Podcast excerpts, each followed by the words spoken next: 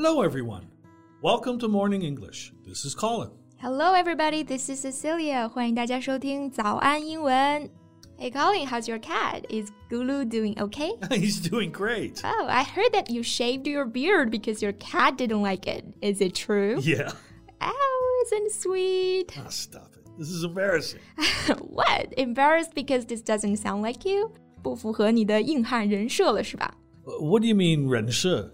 Um, it's the aspects of a person's character that they show to other people, especially when their real character is different. Oh, so it could be translated as persona, right? Yeah, persona 就是伪装、假象、人格面具，也就是与实际性格不同的表面形象。But I think public persona could be a more accurate expression. For example, she goes to work as a volunteer teacher to get a positive public persona that she keeps away from fame and wealth. 她去支教来营造一个淡泊名利的人设。 Hey, I just realized that's not my public persona. It's what I truly am. All right, I see. You're still that grumpy, tough guy, okay? You only have a kitten persona instead of a public persona. 那今天这期节目呢，我们就来聊聊人设这件事儿哈。好，刚刚说了人设哈，那卖人设怎么说呢？ Mm, easy. Sell the public persona. 哎，直译就好了哈。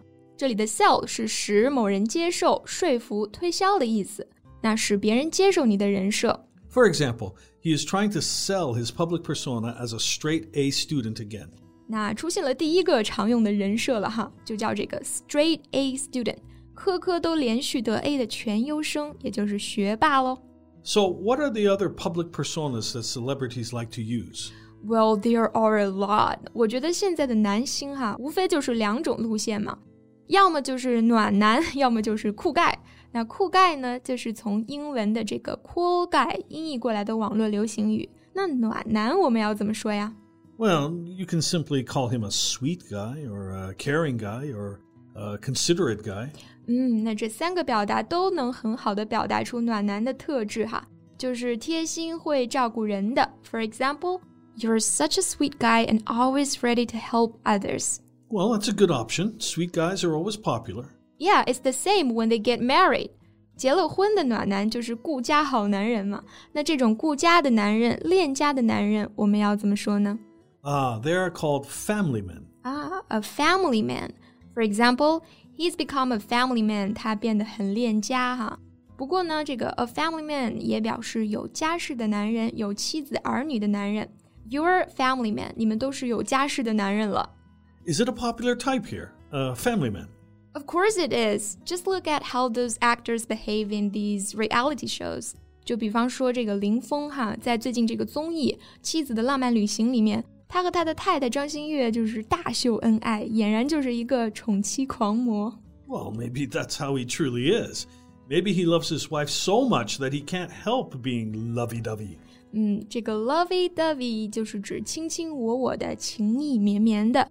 所以呢，be lovey-dovey 就是我们说的腻歪，或者说秀恩爱。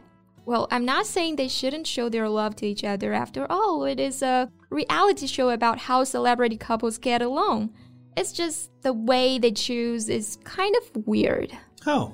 Because the wife is always crying and crying and complaining. According to the audience, it felt like she was exaggerating her emotional problems to gain attention and sympathy. 那一个人夸大自己的情绪问题，以在社交媒体上获得他人的同情或者关注，那这个行为俗称卖惨哈。诶 c o l i n 你知道卖惨用英文怎么说吗？ Oh, yeah, we have a specific word for that sad fishing. 啊，这个 fishing 含有试探、诱使的意思， 也就是用某人的 sad stories 来博得眼球，获取同情和关注。 For example, I don't know if she really has a problem with her health. I think she's just sad fishing and wants attention. 嗯，我不知道他是不是真的有什么健康问题啊？我觉得他只是在卖惨，想引起注意。 Okay, back to the husband. We've been talking about the wife. So, what did the husband do? Well, like I said, he was such a sweet guy in the show, so dedicated to his wife. But before this, he was known as a playboy. 而且在这个节目里面啊，他直接就公开的内涵前任，说他曾经被前任 PUA，对方把他的自卑感全部都放大了之类的。 Well, the way one treats his ex really tells something. 没错哈， 一个人对待他前任的态度还是很能说明问题的。There is another actor named Huang Zongze. They're actually quite alike. You mean in the way they handle relationships? Yeah, 黄宗泽也有点这种 走心又花心的感觉哈。He had an eight-year relationship with the actress Hu Xing'er. He seemed all sweet, caring, and considerate in the relationship, but then it is reported that he had affairs with many other women. Well, I guess those scandals went against his sweet guy public persona. Yeah, you can say that. 他的这个好男友人设就此崩塌了。那人设崩塌，我们可以用 go against 这个短语，它就表示违背，与某事不相符。 For example, recent news goes against her talented woman public persona. 最近的新闻颠覆了她的这个才女人设。You know, we were talking about family men, and there is a more extreme situation men afraid of their wives. Oh, I know. You're talking about henpecked husbands, right?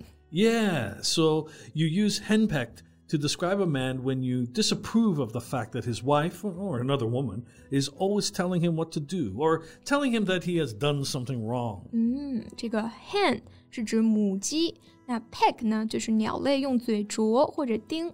henpecked 被母鸡啄，就表示受老婆虐待或者怕老婆。所以呢，a henpecked husband 指的就是这种怕老婆的人，和中文的妻管严类似哈。For example, he never does anything without asking his wife first. He is a completely henpecked husband. 嗯，我还真没有注意到有没有明星卖这种剧内的人设啊，说不定也有人好这一口。So we've been talking of men mostly. How about women? Well, I found that a lot of actresses like to make people believe they are foodies. 我首先想到的就是这种吃货人设。那 food 后面加上 i e 就变成了热爱美食的人， 也就是我们说的吃货了。Uh, don't get it. Why bother? I don't care how much actresses eat at all. Well, I guess they want to come across as pretty without effort, you know. Like, I ate so much, but I'm still so pretty. Oh my god, I'll never understand women. Okay, that's all for our show today. 今天的节目就到这里啦。 So thanks for listening. This is Colin. This is Cecilia. See you next time. Bye. Bye. This podcast is from Morning English. 学口语就来早安英文。